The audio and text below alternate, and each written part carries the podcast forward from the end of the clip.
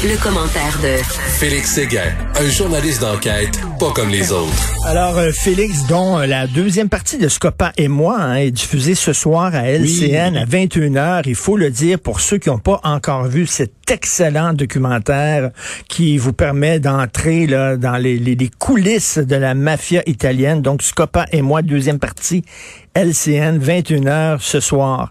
Et euh, mon Richard, pour euh, tous nos auditeurs, uh, for all our guests from uh, West Island and etc.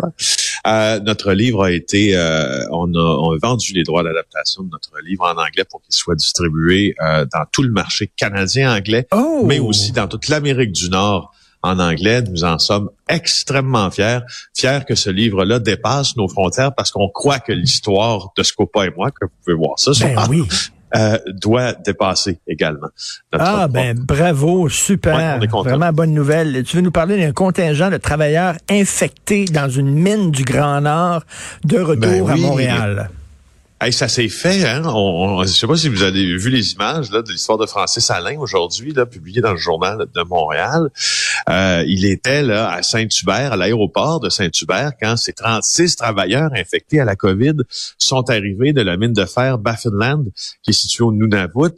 Euh, et euh, ça avait l'air d'une opération comme celle que l'on voyait un peu en Nouvelle-Zélande lors euh, de l'arrivée de certains de certains euh, citoyens ou non citoyens là, mais qui dont la quarantaine était très très très encadrée parce qu'à l'arrivée sur le tarmac, il y avait des gens du CIS, il y avait des ambulanciers, euh, ça faisait très très, je trouve. Euh, très euh, épidémie, là, comme le film, là, tu comprends?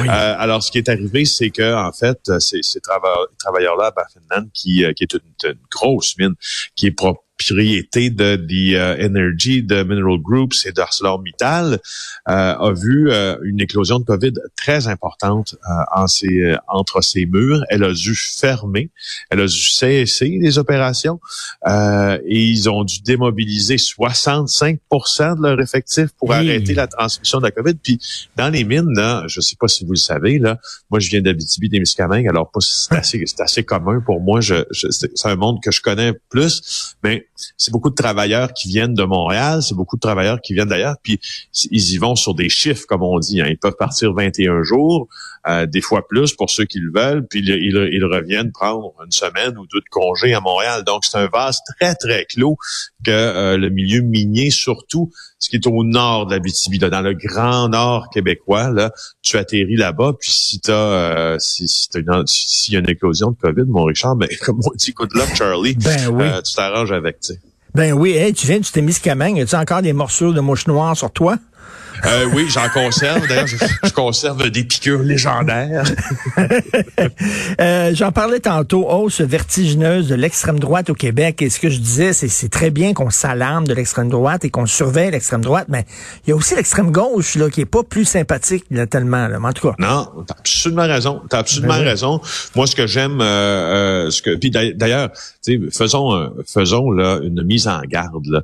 Les gens ont tendance à au, Québec, moi, en tout cas, c'est un, c'est un avis, puis je pense que quelques-uns le partagent, là, à faire entrer dans la catégorie de l'extrême droite euh, des groupes qui sont au centre droite. Puis je, à faire suis, aussi... je suis content que tu le dises parce que pour moi, l'extrême droite, c'est les néo-nazis. C'est ceux qui font le salut, les saluts oui, oui. hitlériens en Allemagne. C'est ça, là, pour moi, l'extrême droite. Oui, oui. Là. Oui, oui, puis c'est euh, puis c'est Atalante, puis Ben c'est oui. c'est c'est c'est ces gens-là qui prônent d'ap- d'après moi là ce qui d'après moi quand tu viens euh, accoler l'étiquette extrême à la droite, c'est quand on c'est quand on prône euh, parfois des actions, entre autres, illégales, tu sais, comme Atalante, comme les nazis, justement, pour faire... Mais tu sais, même Atalante, même. Atalante, c'est pas des néo-nazis, là, tu sais, c'est des gens très nationalistes, là, vraiment, là, soulignés Oui, à mais tu sais, c'est des gens qui s'arment, tu sais, c'est des Ouais. gens qui s'arment, qui possèdent des Mm. armes, puis qui incitent à une grosse, grosse forme de révolte. Tu sais, il y y a quelque chose de, tu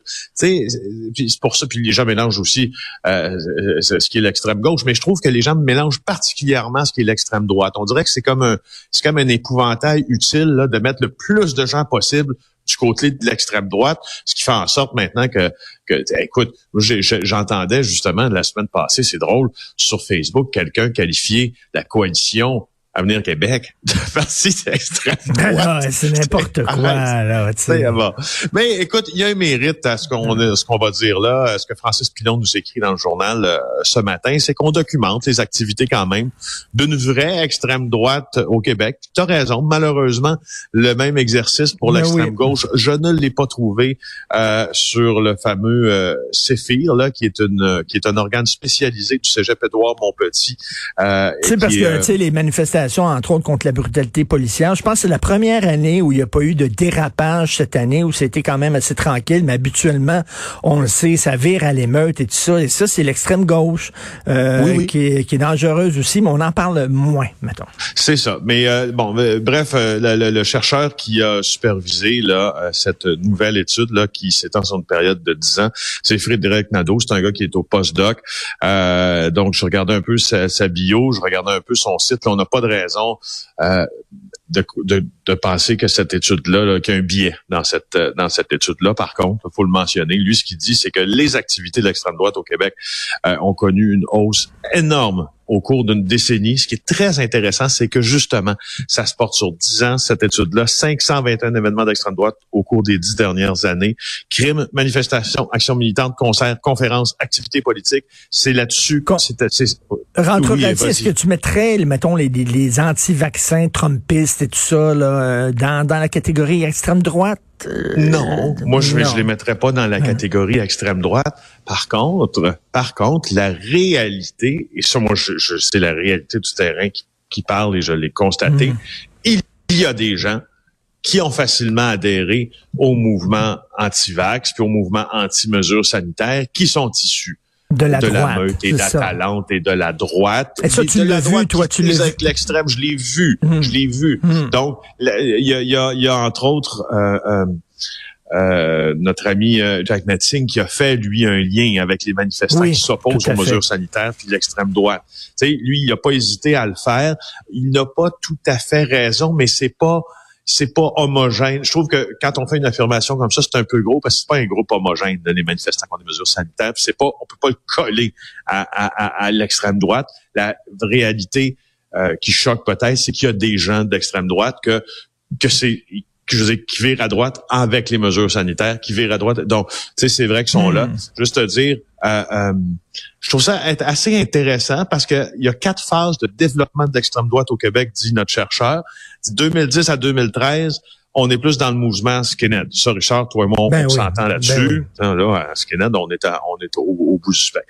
2014-2016, plusieurs groupes euh, et puis des conférences qui représentent l'un des principaux types d'activités du mouvement. Là, c'est ces fameuses conférences de la droite très identitaires qui prônent des mesures qui frisent avec l'illégalité.